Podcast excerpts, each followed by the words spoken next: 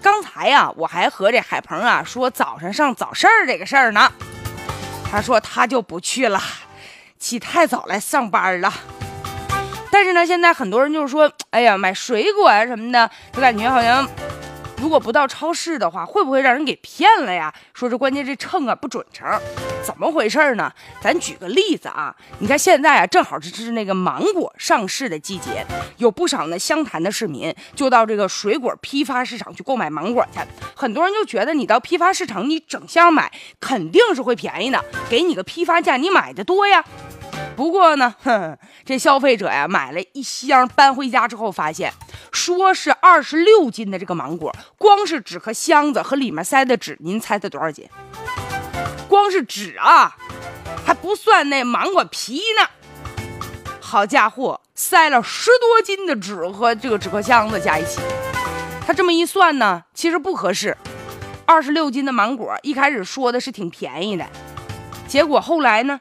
呃，一共花了一百四十三块钱，呃，有五十多块钱买纸了。你说这到底是买芒果啊，还是买纸啊？居然这个纸的重量占到了百分之四十，确实有点太多了。而且这个顾客买的时候根本就不知道，还觉得自己批发去了多便宜，让人给蒙了。这种情况普遍存在。这个是。商贩就说了，因为他们这水果报价本来就便宜，所以我塞一点纸。我们这都行业潜规则，说的那是振振有词啊。人说了，那你要是如果说啊，要论斤买，那肯定就得卖的比现在要贵一些。人老板还这么说了，说你想吃便宜呢，想吃好的是吗？上海南岛去呀，我上海南岛吃芒果去是吧？这话说的多让人生气吧！现在关键问题是哈，水果的运输过程当中确实它需要保鲜，那所以说呢，有一点纸啊，有一点纸壳箱，这都很正常。但是问题是你不能说为了增加重量，故意的放好多的纸，然后再压低水果的价钱，这已经涉嫌是误导了，是一种严重的欺诈的行为。所以说，就这点小伎俩吧，其实买回家之后打开，大家都能发现。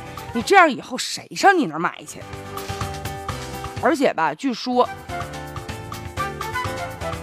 嗯，根据这个他们这市场综合部部长是这么说的啊，这个说所有的水果盒子并没有国家标准，必须有多少重，那也就是意味着，那他弄多少重都行呗。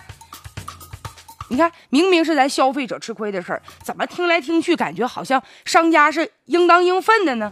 要按照这个思路说下去的话，咱消费者明明挺憋屈，弄得好像咱们无理取闹了呗。就是在这个消费者权益保护法当中明确的规定了，这缺斤少两啊，不再限于什么的传统的这个少称啊。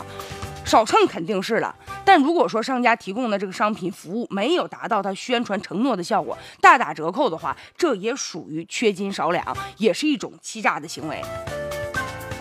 现在呢，这个管理部门确实啊，也不能说就因为这个水果盒子重量没有达到国家标准啊，没有这个准确的一个标准，啊，这事儿就算不了了之了。那如果这样的话，那越来越多的商家不是要向这看齐了吗？如果真的没有相应标准的话，是不是这个标准也应该尽快的出台啊？